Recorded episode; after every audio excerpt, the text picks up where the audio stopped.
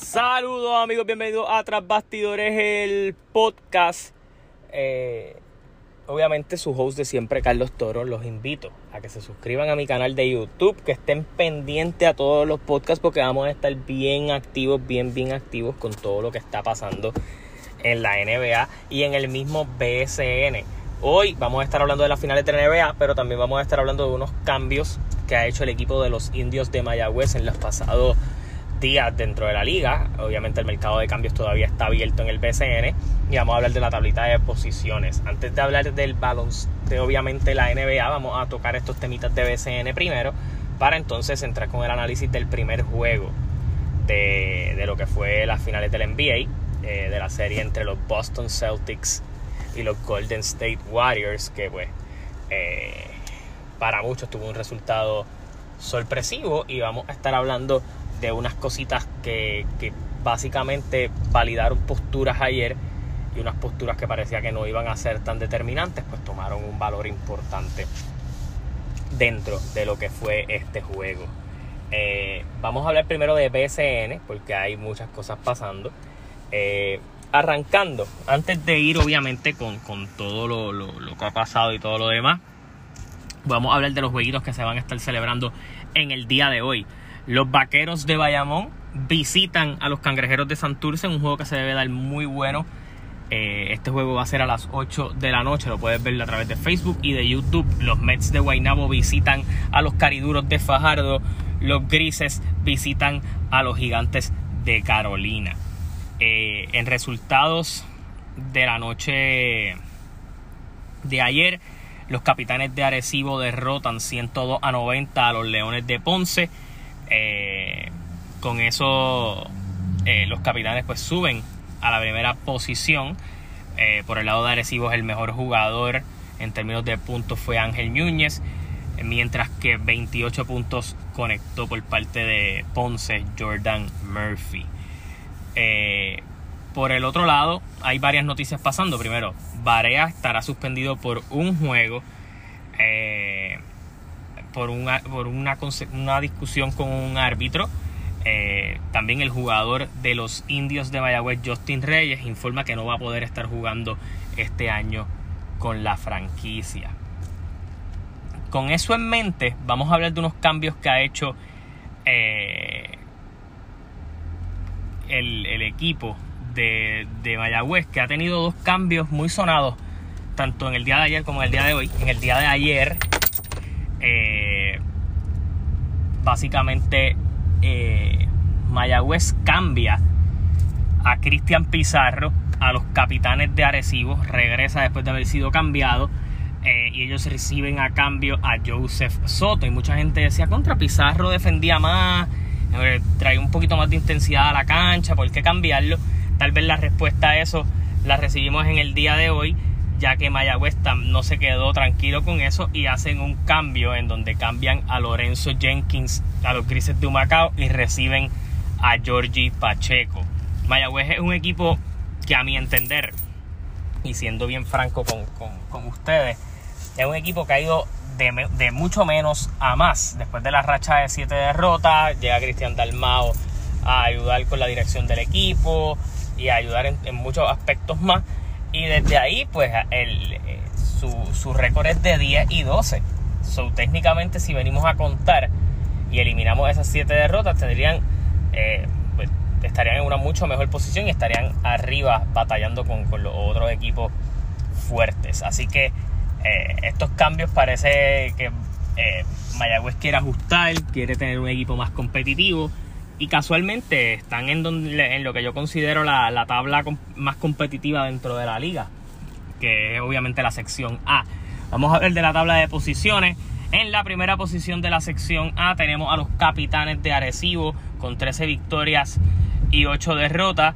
Los Leones de Ponce en segunda posición con 13 victorias y 8 derrotas. La razón que usted puede darse cuenta que los capitanes están arriba es que el desempate se da por cómo han sido los juegos entre ambos equipos durante la temporada. Y al ayer los capitanes ganarle a los Leones de Ponce se acomodan en la primera posición.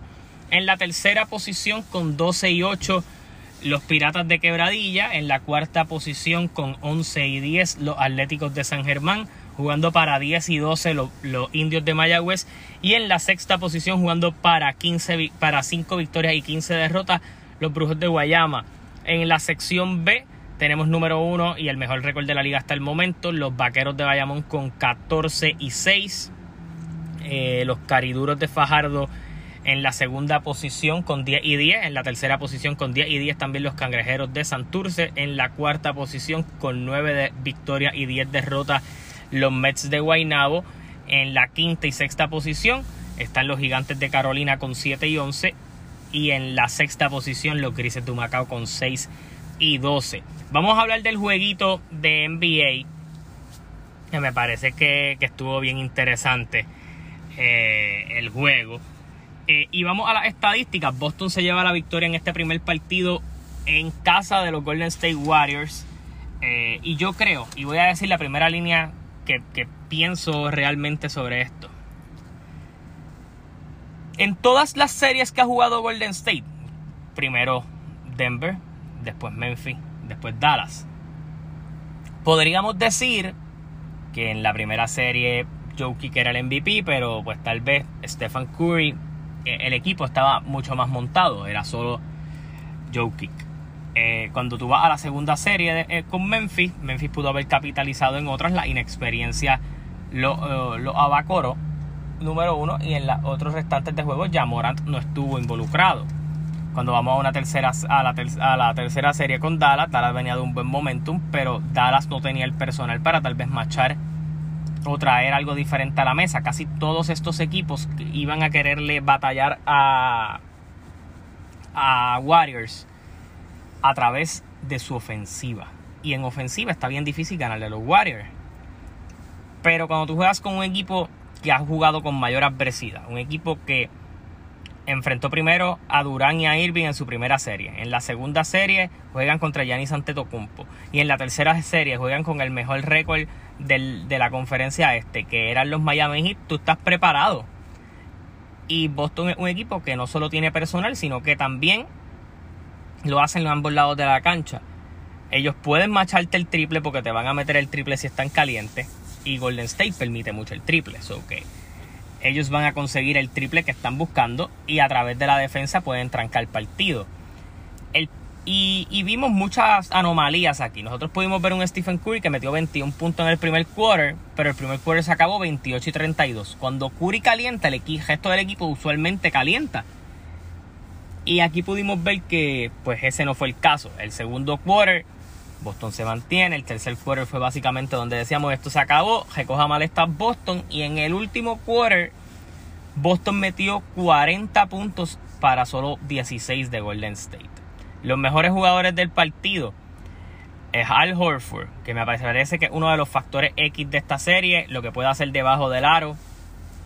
Eh, importante lo que mete en el triple, los espacios que abre, el reboteo, los blocks. Ayer fue un reboteo bien, bien repartido. Al Horford se fue con 26.6 rebotes, 3 asistencias, un steal, pero sumamente efectivo. Jalen Brown con 24.7 rebotes, 5 asistencias, 2 steals y un block. Derek White de la banca, 21 puntos, un rebote, 3 asistencias. Derek White es una de las mejores opciones para este equipo capitalizar en no votar ventaja. Si ellos llegan a un, a un último quarter eh, eh, y quieren ganar el partido, yo no pensaría en Marcus Smart, pensaría en Derek White, que creo que es una persona que cuida mejor el balón.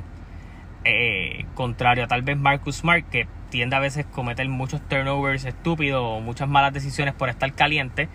en el día de ayer fue bien efectivo, 18.5 rebotes, 4 asistencias, 2 steals. Robert Williams con un 8 y 6. Tatum no destacó en el lado ofensivo, pero sí en las asistencias con 3 asistencias eh, Pritchard jugó bastante con 8 seguidos. So que el, eh, Boston pudo ser profundo, pudo ser agresivo, pudo ser defensivo. Y aunque Curry metió 34 puntos, la mayoría fue en la primera mitad. En el primer quarter. Eh, Wiggins sí metió 20 puntos, pero Draymond horrible en el apartado ofensivo. Ellos básicamente han jugado la estrategia de dejar a Draymond Green y a Iguodala cuando ha jugado que se queden solo en las esquinas. No me importa si nos matan ellos, que tiene que ser en una noche. Y ellos no lo van a hacer todas. Eh, Otto Porter jugó bastante bien el tiempito que jugó. Jordan Poole con 9 puntos nada más. Looney con 4. Allá donde yo digo que Von Looney no es un factor en esta serie. Y Stephen Curry no puede estar solo. Clay Thompson tiró malísimo. Solo metió 15 puntos. Para cuando tú tienes un equipo como Boston que tiene profundidad y que las piezas de su cuadro todos pueden venir en algún momento a anotar. O sea, en el juego de ayer hubo tres jugadores con más de 20 puntos y Marcus Smart estuvo a dos puntos de llegar a los 20. O sea, tú no puedes permitir ese tipo de cosas. Para mí Boston hizo un statement ayer de que a mí con ofensiva o con un super performance no me va a ganar, conmigo te tienes que joder. Eh, yo creo que eso es algo importante. Eh, Horford y Robert Williams van a ser factores bien importantes en esta serie. Eh, Grant Williams no hizo mucho y eso es algo preocupante. Y digo preocupante en el aspecto de que cuando caliente va a ser interesante. Así que nada, los invito a que, a que estén pendientes a mi podcast. Eh, vamos a estar cubriendo todos los juegos de la del tanto lo del BCN como de la NBA en estas próximas en estas próximas transmisiones. Eventualmente vamos a hablar un poquito de boxeo porque vienen varias cositas interesantes de boxeo en estas próximas semanas. Hay una pelea de unificación este fin de semana ese tipo de cosas y todo lo vamos a estar cubriendo aquí dentro de este canal. Así que nada eh, estén pendientes a mi podcast estén pendientes a mi canal de YouTube que hay varios videitos subiendo. Eh, vamos a hablar de la situación de NJF y unas cositas nuevas que han salido específicamente con Chris Jericho y NJF. Varias noticias de Johnny Gargano, tenemos noticias de, un montón de cosas más, las predicciones de Next in Your House mañana. O que nada, los invito a que se suscriban al canal, campanita para notificaciones allá en YouTube. Y acá me consigues con otras bastidores con Carlos Toro en el podcast. Hasta la próxima, se cuidan, nos vemos.